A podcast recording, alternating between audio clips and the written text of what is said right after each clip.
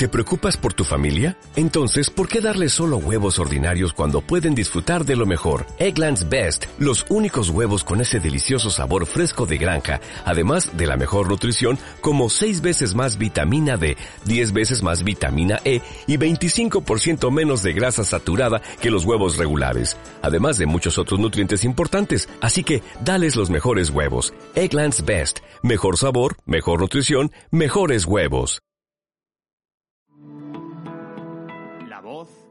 Recursos humanos, el podcast de recursos humanos digital.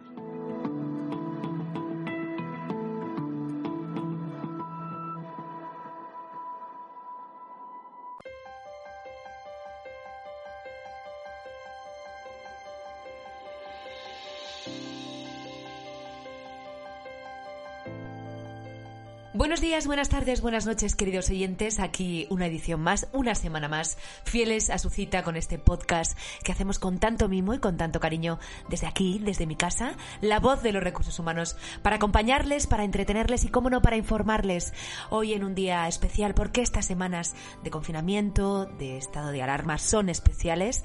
Cada uno de nosotros en nuestros domicilios, muchos de ellos, muchas de las personas que nos escuchan, me consta que teletrabajando en sus hogares con la dificultad obviamente que eso conlleva el estar alejado de nuestros compañeros, de nuestros equipos, de nuestros managers, pero al pie del cañón. Así que una semana más, me alegro Además, estoy profundamente emocionada y contenta de poder acompañarles. Además, eh, para hablarles de diversidad, porque en la agenda de las compañías hay muchas cosas que se han quedado un poquito relegadas y no deben, no deben olvidarse de la diversidad, de la gestión, de la inclusión, eh, como les digo, en esta agenda tan importante dentro de las empresas. Así que siéntense, relájense, eh, pongan un poquito el volumen un poquito más arriba porque empezamos aquí una semana más, la voz de los recursos humanos.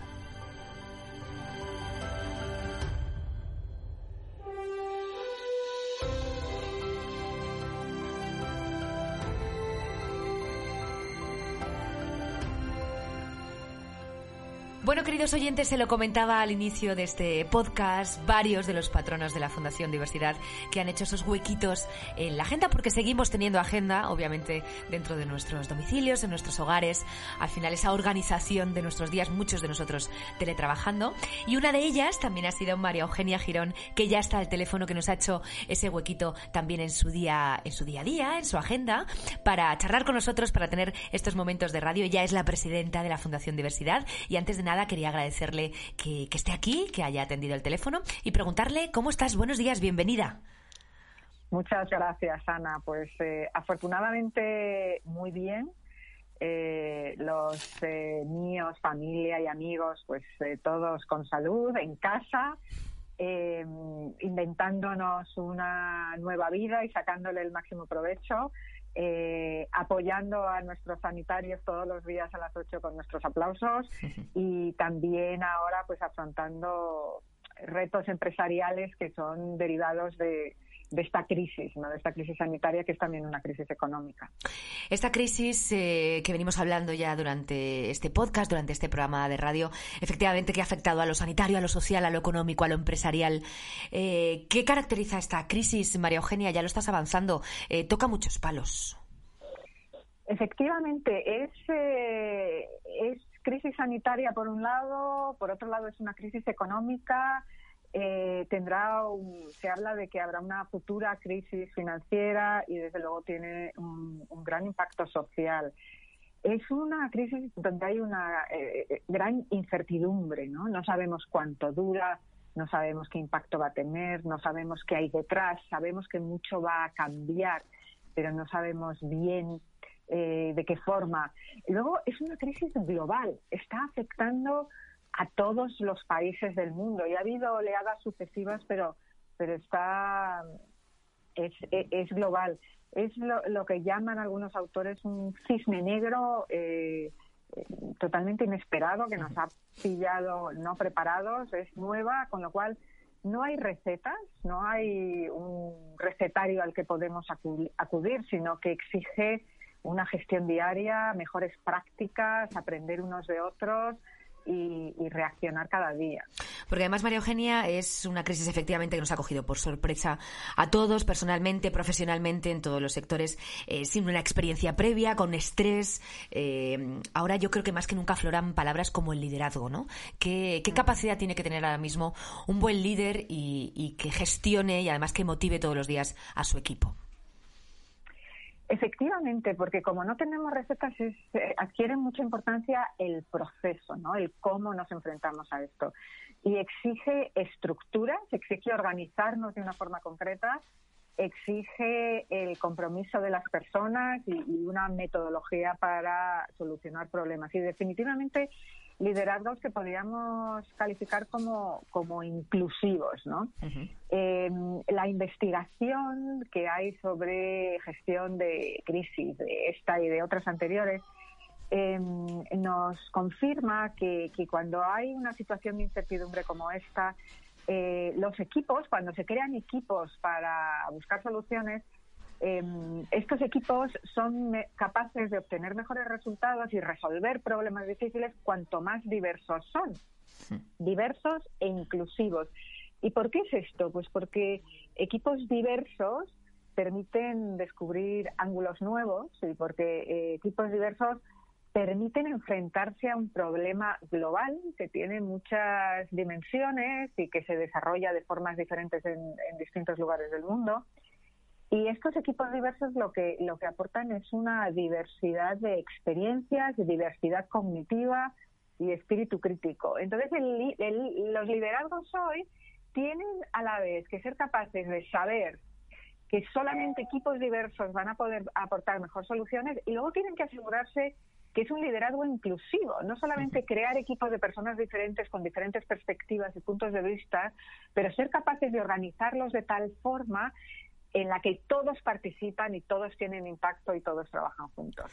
María Eugenia, en estos días que hemos hablado tanto del teletrabajo, no de las nuevas formas de trabajar eh, en casa de muchos equipos, de muchos profesionales, y que la importancia de la innovación, pues eh, obviamente tiene más que nunca esa pata fundamental que nos está ayudando a desarrollar nuestras tareas diarias. Y mi pregunta sería eh, para ti, María Eugenia, si esos equipos diversos de los que hablas, ¿no? que tienen esas capacidades, ¿no? que pueden responder mejor a este tipo de situaciones, si, fomenta la innovación también. Efectivamente, y, de hecho en la Fundación Diversidad eh, llevamos eh, tiempo estudiando en un proyecto conjunto junto con EA University y su Centro de Diversidad y de Innovación la relación que existe entre la gestión de la diversidad y la gestión de la innovación. Los resultados que tenemos es que cuando esto se hace correctamente se, se convierte en una ventaja competitiva para las empresas. Y es interesante que hoy esto, esta necesidad de innovación se ve acentuada en un momento de una crisis nueva, de algo nuevo en el que hay que inventar, hay que ser creativos, hay que buscar soluciones nuevas.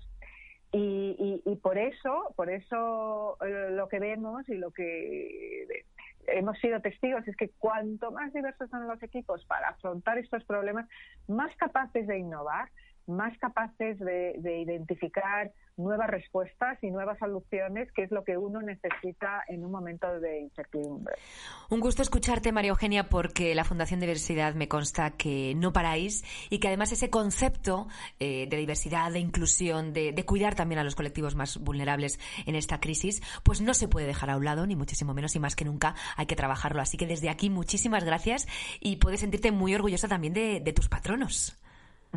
Efectivamente, tengo el honor que los patronos hayan decidido que eh, yo al menos durante un tiempo lidere este proyecto de la Fundación Diversidad y bueno, les envío un abrazo virtual desde aquí, aunque estamos muy en contacto. Y también quiero enviar un, recuerdo y un pensamiento pues para todas las personas que hoy están padeciendo esta crisis de, de salud, de, cuyas familias están afectadas, aquellos que bueno pues que empiezan ya a sentir el impacto económico y, un mensaje de, ánimo Em, que nos cuidemos y que sigamos siendo solidarios y, demostrando nuestra mejor fibra en esta en estas circunstancias.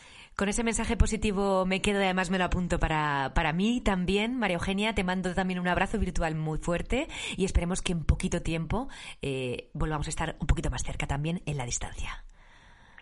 Muchas gracias, Ana. Gracias, un abrazo fuerte, María Eugenia. Un abrazo. Imagina que vas de viaje a París y no subes a la Torre Eiffel. O que vas a Egipto y olvidas admirar las pirámides. O peor aún, que vas a Nueva York y no paseas por Times Square. Nunca te lo perdonarías. Si estás pensando en BMW, visita BMW Madrid, el corazón de BMW. Con nuestros vehículos C, Eco o Cero te ofrecemos la fórmula que mejor se adapta a ti, garantizándote la recompra dentro de tres años. BMW Madrid, filial de BMW España en las tablas.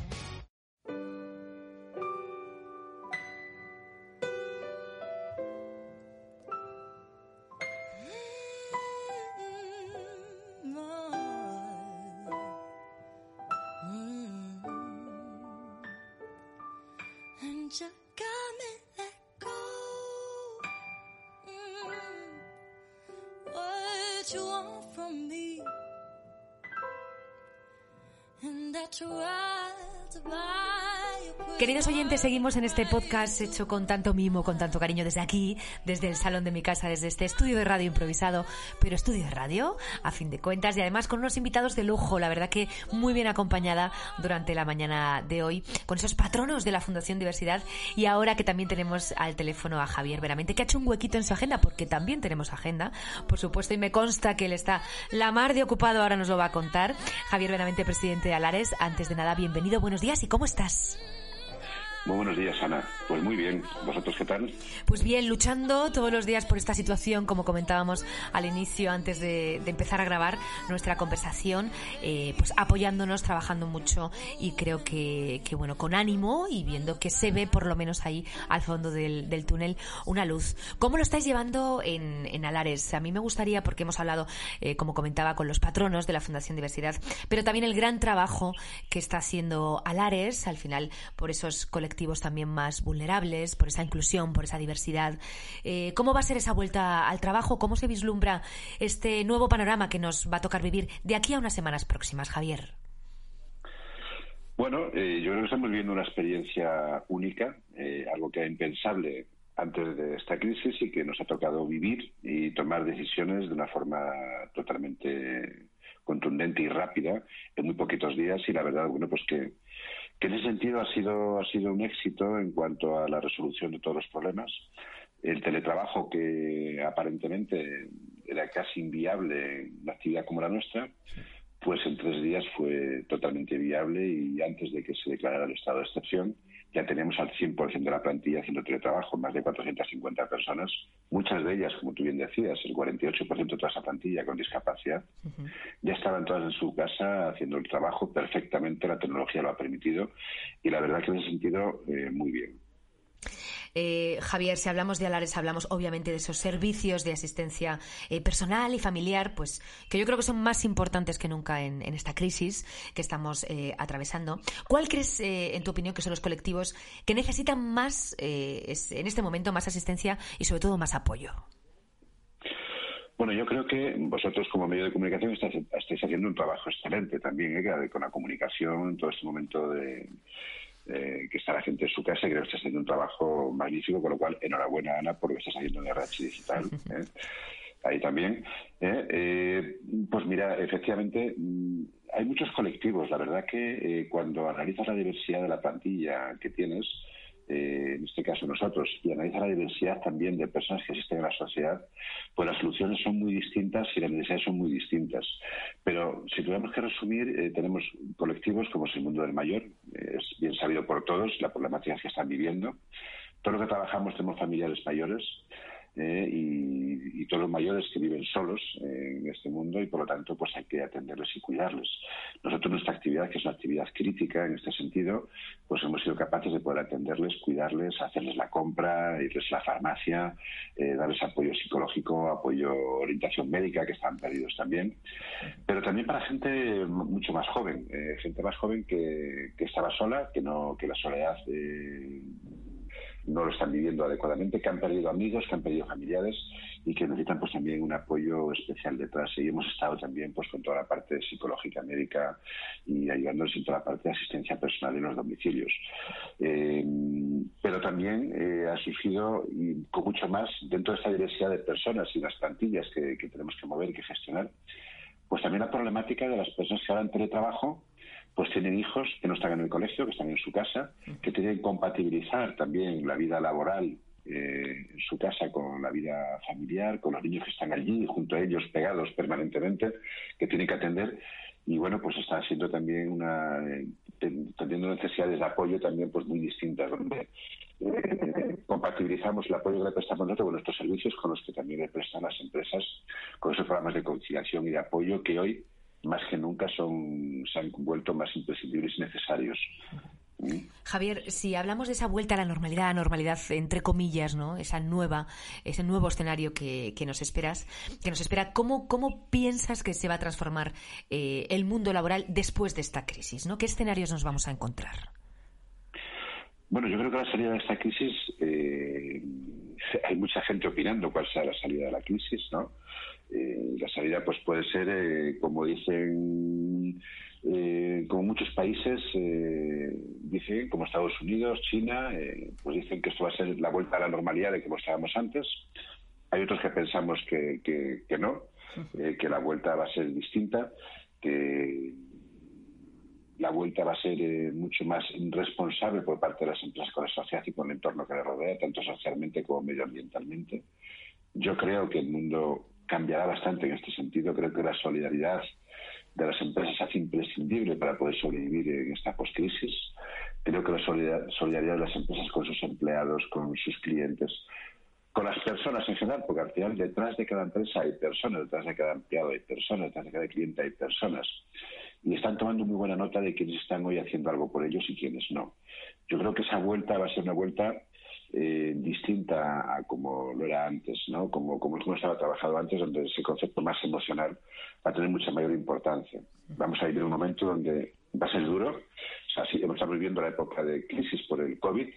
Ahora nos va a prohibir la época mm, de post-crisis del COVID, que va a ser eh, bastante más dura que la época que la época que hemos estado encerrados porque nos vamos a encontrar con, con empresas que van a dar quiebra, con, con, profesionales que se van a quedar en la calle, pero también con muchas oportunidades para, para empresas que sepan entender el mundo, el mundo que, vivimos, para muchos profesionales que también sepan entenderlo y sepan ser solidarios con, con lo que les rodea, y va a haber unas grandes oportunidades para todos. Evidentemente, todo va a cambiar.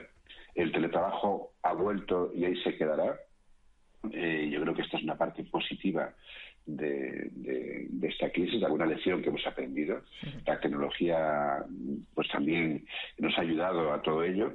Y yo creo que esta vuelta a la vuelta a la normalidad va a ser lenta. En el caso de Alares, pues lo haremos eh, paulatinamente, no tenemos ninguna prisa, la gente está trabajando, la verdad, que muy bien desde sus casas, la verdad que con mucho esfuerzo y mucha solidaridad también, quizás por la actividad que desarrollamos, eh, pues la verdad que el esfuerzo de cada uno es, es, muy alto.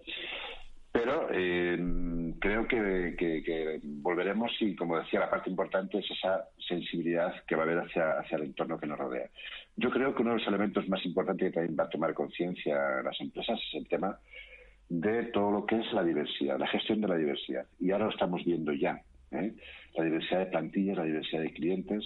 Y yo creo que es importante el que todo lo que es eh, tener en cuenta a la persona con sus circunstancias particulares eh, que la rodea, eh, va a ser algo fundamental eh, para poder innovar en esta época de, de crisis y poder salir adelante. Y para poder innovar, los diferentes estudios ya lo dicen, para poder innovar es necesario tener diversidad y gestionar la diversidad adecuadamente, para que se genere esa creatividad que vamos a necesitar todos para poder salir adelante de esta crisis. Decíamos que Alares no para, Javier, y hay una iniciativa solidaria, una experiencia muy bonita que se llama Ilumina una vida. A mí, antes de terminar de charlar contigo, me gustaría que lo compartieras con, nuestros oyentes. Bueno, Ilumina una vida es una de las actividades solidarias que eh, en esta crisis pues hemos lanzado. Ilumina una vida ya, ya existía como, como proyecto, que era eh, la asistencia a personas mayores que viven en soledad con voluntariado por toda España que les acompañaban en sus casas. Pero con la reclusión de la gente mayor en sus domicilios, bueno, de todo el mundo, pero con mayor impacto la gente mayor, porque muchas, muchas de ellas viven solas, pues vimos la necesidad de adaptar este servicio dentro de esa parte de innovación que hablábamos antes y estar al día de forma inmediata para dar respuesta a las necesidades de las personas y poder poner un teléfono 900 totalmente gratuito y anónimo para dar cariño y afecto a esas personas mayores que están en sus casas, que están en sus domicilios y que, eh, bueno, pues están pasándolo muy mal. Lo hicimos inicialmente, pues que pusimos en marcha ese teléfono el día 12 de marzo eh, con, bastante acierto, eh, combatir este gran reto de la soledad. Pero eh, ahora, la semana pasada, pues lo hemos ampliado a todo tipo de edades, porque lo que comprobamos es que la gente que llamaba, las personas que llamaban, era, la, edad media estaba en 53 años lo cual, bueno, pues nos dio la pista de que hay muchísima gente que, aun diciendo que el teléfono era para mayores, llamaba gente joven, a partir de 24 años. ¿Eh? y nos dio la pista de que deberíamos ampliar este servicio para toda la población. Y así lo hemos hecho, lo hemos ampliado para todo el mundo.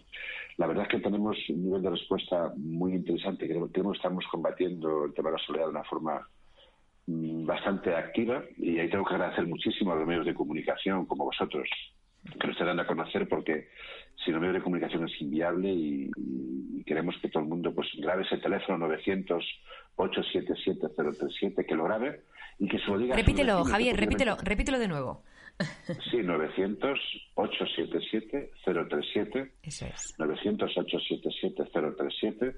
Y queremos mm, mm, que la gente que lo escuche que lea, que, lea vuestro artículo o escuche este podcast, que lo comparta con sus vecinos y con amigos, que se lo diga, porque la gente mayor no se entera, no lee este tipo de medios y no se entera de que ese tipo de teléfonos existen. O la gente que está sola, da igual edad, que se lo digan, ¿no? Es un teléfono, la verdad, que está ahí para ayudar, que va a estar ya de forma indefinida, no lo vamos a quitar y que, que vamos a dejarlo, a dejarlo para siempre, ¿no? Tengo que decir que hemos tenido una muy gran experiencia, una muy grata experiencia a nivel de solidaridad, porque este teléfono se gestiona con voluntarios y la verdad es que España es un país enormemente solidario. Las empresas, muchísimas empresas, nos han llamado para decirnos que sus empleados quieren trabajar como voluntarios y apoyarnos en ese teléfono lo cual lo están haciendo. Muchas empresas particulares se han apuntado como voluntarios y lo están haciendo. La verdad es que tenemos muchísima gente que a través de, del enlace que tenemos para voluntarios, que si te parece lo digo para que quiera apuntar. Sí, por, supuesto que sí, Javier. Que es alares.es barra ilumina una vida. Ahí es donde tienen que apuntarse los voluntarios y cuando necesitamos gente tiramos de ella en el horario que ellos les viene bien hacemos un contrato de voluntariado y eh, les formamos mínimamente y se ponen ya pues, a atender ese teléfono. Tengo que decir que, la solidaridad eh, de toda la gente en España ha sido grande, lo es, y la verdad que estoy enormemente orgulloso de todo ello, porque los resultados son magníficos en este sentido. ¿no? Y creo que entre todos pues, combatiremos este gran reto de la soledad de muchísima gente que está ahí, que no nos damos cuenta en el día a día cuando estamos trabajando, pero que está ahí, que es una realidad enorme que tiene nuestra sociedad. Querido Javier Benavente, presidente de Alares, amigo, millones de gracias por hacernos un huequito. Nos quedamos con ese mensaje positivo de esa solidaridad y de ese arrimar el hombro de, este, de la gente de este país.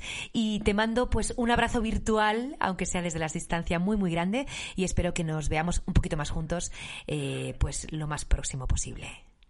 Pues te mando otro y también, si, no te importa, si quería animar a la gente a que trabaje en el mundo de la diversidad de, sus plantillas, ya que vuestro medio va para las empresas. Eso es. Que colaboren con la Fundación para la Diversidad, que está trabajando muchísimo en ello, haciendo webinars todos los días, semanalmente, haciendo webinars interesantísimos eh, sobre todo lo que es eh, la gestión de la diversidad, eh, y que, el que quiera pues colaborar con que, que con la Fundación de pues lo pueden hacer. Pueden firmar el charter de la diversidad, que es esta Carta Europea de Igualdad y No Discriminación eh, en las plantillas a través de la web de Fundación Alares y pueden colaborar si quieren más profundamente con la Fundación Alares, ponernos en contacto con ellos porque creemos que es un, tema muy importante, un aspecto muy importante para la salida de esta crisis, donde todas las empresas pueden salir muy beneficiadas. Así que muchísimas gracias, Ana, por, por dejarme decirlo. Claro que sí. Muchísimas gracias por, por vuestro apoyo y por hacer este podcast. Por supuesto que sí, esta es tu casa, ya lo sabes. Un abrazo muy fuerte y ánimo. Otro abrazo para ti, Ana. Gracias, Javier. Gracias, adiós. En Sabia cambiamos la administración pública a través de las personas. Únete a más de 500 organismos locales que gestionan el talento público con nosotros. Somos el impulso que tu organización necesita. Sabia, líderes en recursos humanos para el sector público. Descubre más en sabia.net.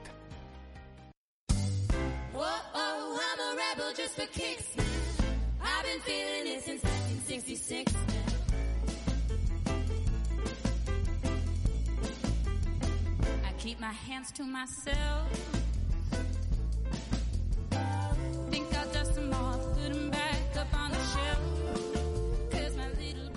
Y seguimos, queridos oyentes, en este podcast especial hablando, ¿por qué no?, de diversidad que creo y vemos necesario que tiene que seguir estando en las agendas de las compañías, de las empresas, más que nunca eh, trabajando y apostando por esos valores.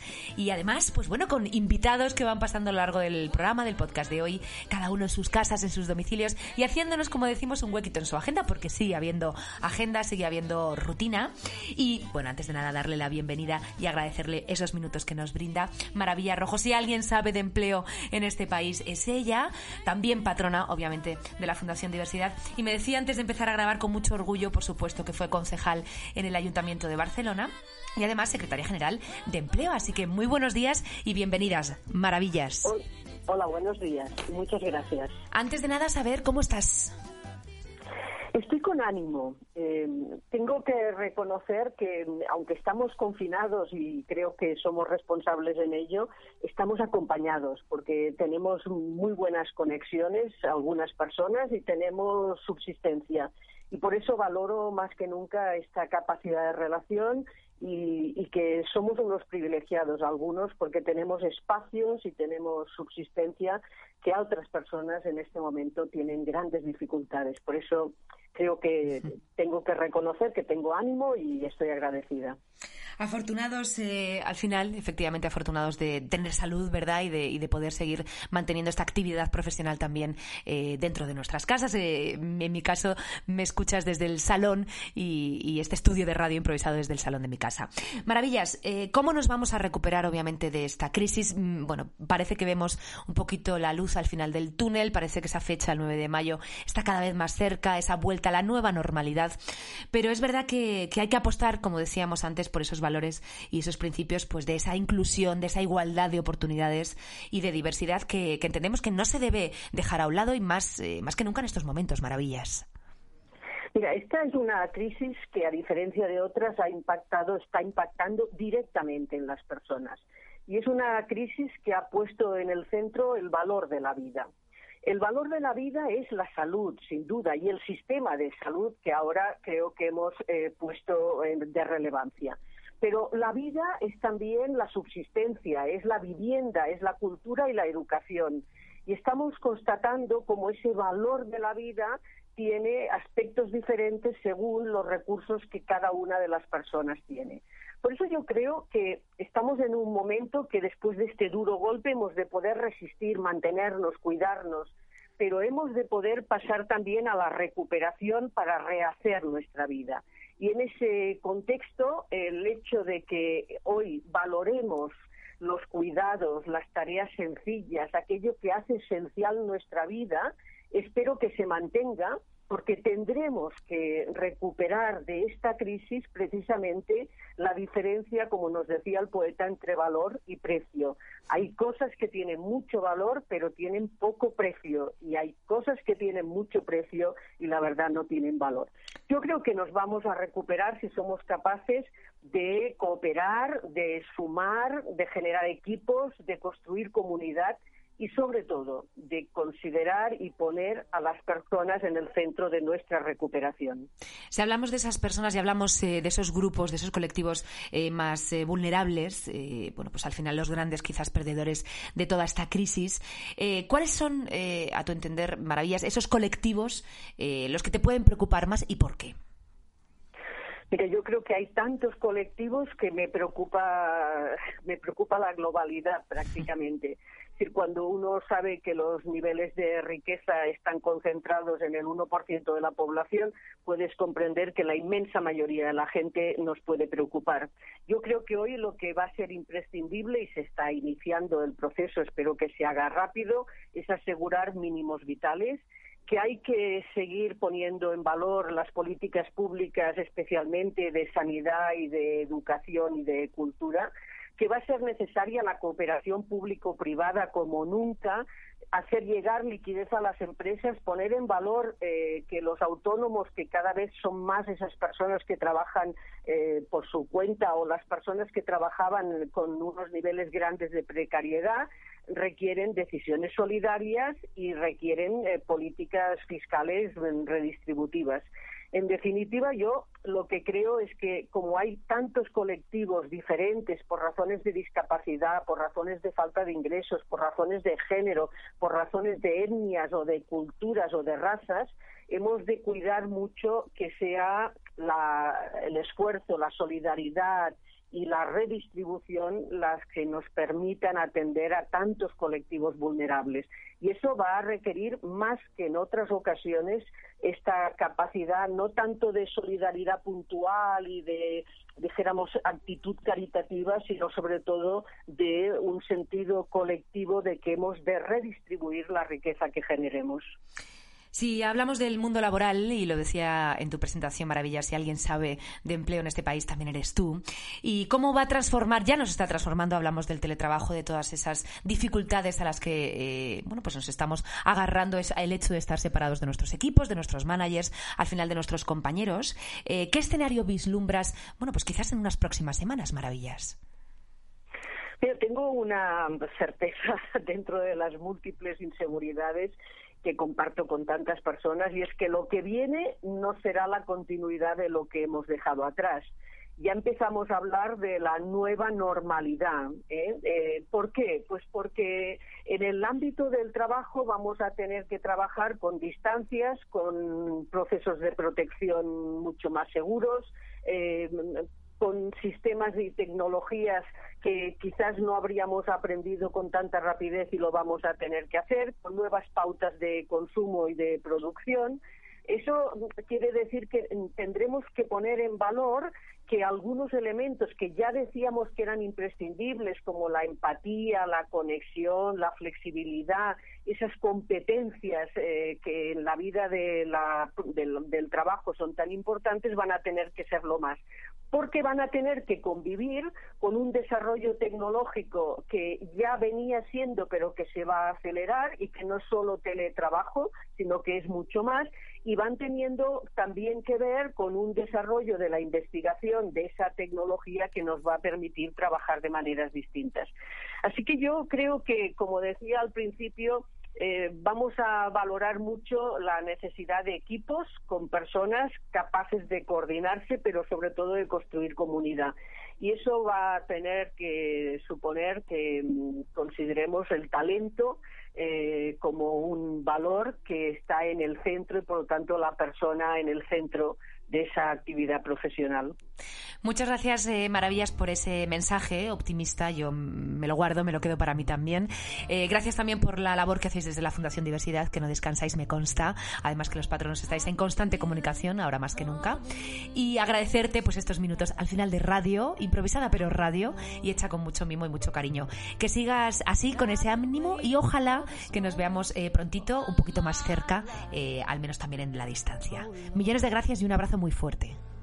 Pues muchas gracias a vosotros y mucho ánimo a todas y a todos porque de esta crisis nadie se puede quedar atrás. Gracias, maravillas.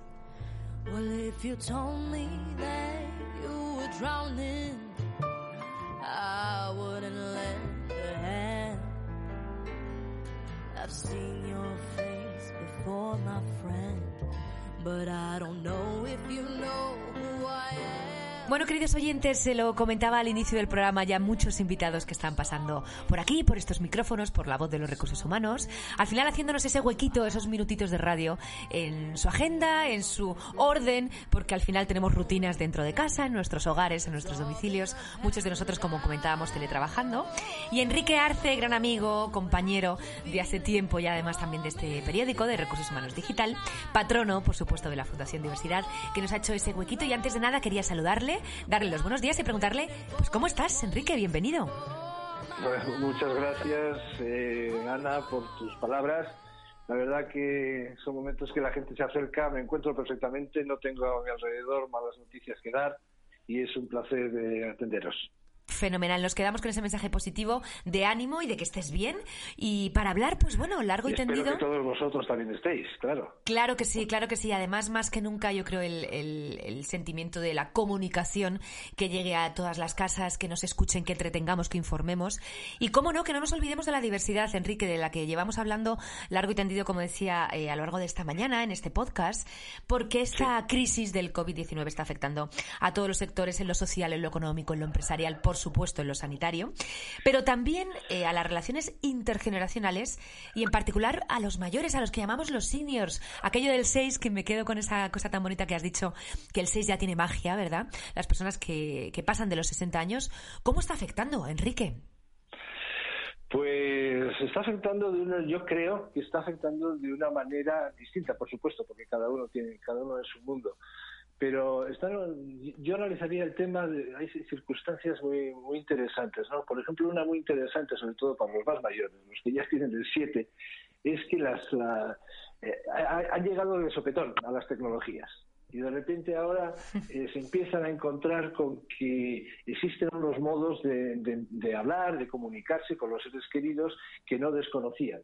Entonces aquí eh, se ha puesto la tecnología al servicio de los más mayores, eh, y me parece que es algo maravilloso el que se acerquen y que esa madre pueda hablar con el hijo, que el hijo pueda hablar con el hermano, etcétera. Me parece una cosa maravillosa y donde los mayores, hasta ahora, los grandes olvidados para hacerles llegar la, transformación digital, ahora se están dando de sopetón con ello. Me parece que aquí las generaciones más jóvenes tienen mucho que hacer por los mayores para que se convierta esta en una herramienta que la, que la manejen eh, medianamente bien, que sepan utilizar el Teams, el Zoom, eh, todas, esas, toda, todas esta capacidad que la tecnología nos ofrece.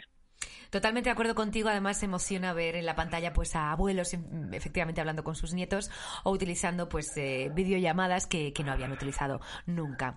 Eh, ¿Cómo hacemos, Enrique, para que estos eh, grupos más vulnerables, al final hablando de diversidad, de inclusión y en particular las personas mayores, pues no sean los grandes perdedores después de que finalmente veamos la luz al final del túnel y salgamos de esta crisis? Bueno, esta es una gran oportunidad para que las generaciones se acerquen. Me parece que este es un gran momento en que la sociedad como un todo debe manejar eh, eh, la, cercanía como un gran valor para poder salir de este, de este asunto. Y debemos hacerlo, y además, con criterios de que los mayores sepan aportar a, la sociedad lo que ellos pueden aportar y que los jóvenes lo puedan hacer también a los mayores. Esto tiene que ir en las dos, en las dos direcciones. Eh, y me quiero explicar. He dicho, por ejemplo, que las tecnologías, que los grandes usuarios eran la gente joven, ¿eh? Eh, sin embargo, ahora los más mayores se están acercando a ellas. Bueno, aquí los jóvenes pueden, pueden ayudar. la idea de los 60 años es, una, es, es, interesante. Yo tengo 60 años, entonces tengo más de 60 años. Entonces a mí la tecnología no me ha pillado de sopetón, porque yo manejaba ya el PowerPoint 4.0 hace muchos años y he crecido profesionalmente con la tecnología. ¿no? Entonces igual a mí no pero a los que tienen 70 sí. Entonces aquí esta es una, esta es una, dirección. Pero la otra también es que la gente mayor puede aportar mucho a la gente joven. Y, no, y esto no lo tenemos que olvidar, porque la gente mayor ha pasado por momentos difíciles, se le han muerto los maridos, se le han muerto las esposas, los hijos, han tenido crisis en sus negocios, han tenido momentos difíciles. Están acostumbrados, acostumbrados, eh, ojalá nunca lo hubieran tenido que estar, pero que sí que están con capacidad eh, para salir de momentos difíciles. Este es un momento difícil y por lo tanto pueden tener experiencias que a nosotros les pueden, les pueden servir. Esto de modo de ver qué significa. Significa que eh, ahora que hablamos tanto de, dejar salir a los, a los jóvenes, a los niños y tal, y no dejar salir a los mayores, como ha pasado en Francia, eh, yo lo podría, lo, significaría diciendo que Oye, tenemos también los mayores de 70 años que han pasado por esas experiencias, tienen capacidad para saber qué es lo que tienen que hacer, capacidad para tomar decisiones en momentos de, en momentos de crisis. Creo que esto les puede, le puede venir bien a toda, la sociedad, incluso hasta los más mayores que vivieron la guerra, incluso la posguerra, que era una situación terriblemente más dura. Eh, supongo que tienen recursos cognitivos, habilidades, etcétera, que le pueden que servir a la, al resto de la sociedad. Por lo tanto, yo creo que aquí todo el mundo tiene cosas que aportar y de ahí se corre un riesgo importante. Sabemos que hay una expresión con la que se suele utilizar para cuando se toman decisiones en perjuicio de los más mayores, que es el etarismo. No caigamos ahora en decisiones que pudieran estar salpicadas de, de discriminación. Es decir, en diversidad hablamos de discriminación cuando un colectivo puede estar en riesgo de exclusión. Bueno, yo creo que aquí los mayores no deberían de sufrir este etarismo y no deberían de sentir que quedan excluidos porque son un colectivo muy vulnerable. Son tan vulnerables como todos. Eh, desde el punto de vista de la salud son, son, los que más. Pero desde luego tienen ganas de vivir, tienen ganas de hacer, siguen teniendo proyectos, siguen teniendo cosas que hacer y por lo tanto eh, sería un error, yo creo, el entrar en estas en algo que podemos salpicar o, definir como, como etarismo. Es que las políticas de diversidad eh, generacional eh, están ya, eh, por fin, en las empresas, están bien planteadas. Es decir, hay que sacarles partido ahora más que nunca también o dejarlas relegadas. Lo hablábamos también antes con María Eugenia Girón, con la presidenta de la Fundación Diversidad. Y si nos vamos al mundo laboral y si nos, nos vamos a, esa vuelta a la normalidad, normalidad entre comillas, no entendida como esa nueva, ese nuevo paradigma y ese nuevo mundo que nos va a tocar vivir laboralmente hablando, pues, eh, ¿qué escenarios vislumbras, eh, Enrique? ¿Crees que en particular para el colectivo senior va a ser complicado? Va a ser complicado sobre todo para la gente que tenga 50 años y más, porque se encuentra en un momento sociolaboral por, la, por sus características demográficas y sus características laborales en un momento complejo. Todos aquellos que han podido quedar afectados por ERTES, eh, etcétera, van a tener que reformularse, reinventarse y además en un momento muy crítico de, de sus vidas. Con 50 años todavía tienen por delante cerca de 15, 18, 20 años de actividad profesional y esto les puede afectar enormemente. Aquí toca de nuevo a que las generaciones arrimen el hombro y sean solidarias unas, unas con otras. De manera que eh, a esta gente que pudiera estar en esta, en esta situación eh, también sintieran que, que tienen el apoyo de las instituciones, de la sociedad y de y de cada una de las personas, empresarios y de las personas eh, que, puedan tener que puedan tener cerca. Siempre hay mm, cuatro cosas ¿no? que, preocupan. ¿no? Una cosa es la primera, en estos momentos la primera es la salud, que habrá que cuidar la salud de todos, incluidas las de los, de los más mayores, de los que tienen cincuenta y tantos años, son un grupo eh, no están en la barrera de los 60, pero sí que la incidencia de, la, de, la, crisis a ellos les afecta en un porcentaje que, que enseguida pasan al grupo de los de los 60 y es un 10% de, de afectados. La salud, por tanto, va a ser un punto que va a tener que, tocarse.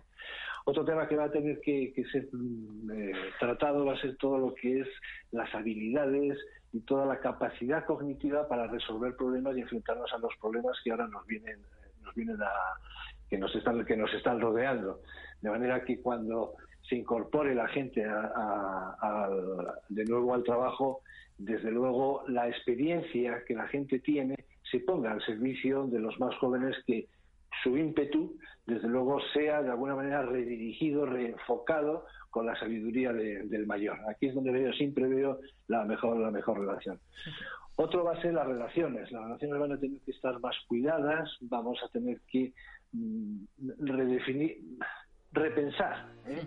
valores que igual teníamos olvidados, y luego, desde luego, las finanzas, que esto sí que va a ser un, aspecto clave de qué va a pasar con eh, eh, bueno pues con el patrimonio que cada uno tiene o el que pudiera llegar a tener. Eso también va a tener que ser cuidado y las empresas y las instituciones van a tener que poner recursos Enrique, ha sido un gusto escucharte, compartir este ratito de mañana contigo y al final, efectivamente, que no nos olvidemos de ese colectivo, de ese tanto por ciento tan importante y que aporta tantísimo. Millones de gracias, que sigas así de bien, con ese ánimo porque se transmite a través del teléfono también y esperemos que nos veamos un poquito más cerca, eso y así, eh, pues en unas semanas. De acuerdo, muchísimas gracias, Ana. Un abrazo muy fuerte, Enrique. Saludos, hasta luego, adiós a todos. The fear in my enemy's eyes. Listen as the crowd would sing. Now the old king is dead, long live the king. One minute I held the key. Next the walls were closed on me and I discovered that my castle stands. Aquí, queridos oyentes, la voz de los recursos humanos de esta semana. Notarán que a veces se me entrecorta la voz porque la emoción a veces es inevitable escuchando a personas que pese a las dificultades eh, que tienen, que conllevan, tanto personal como profesionalmente, siguen al pie del cañón. Eh, creo y reconozco que también es mi caso. Así que estoy muy, muy contenta de seguir haciendo este programa de radio, este podcast, para acompañarles, para informarles todas las semanas, que no dejen de escucharnos, como no, y que nos llamen, que nos escriban, que además nos consulten 24 horas al día, los 365 días del año, porque no para también en Recursos Humanos Digital. Así que les mando un abrazo enorme, que sigan todos bien, que no decaiga ese ánimo. Y nos escuchamos, como no, en una semanita. Lo más importante, siempre se lo decía y se lo sigo diciendo desde aquí, desde el salón de mi casa. Sean felices.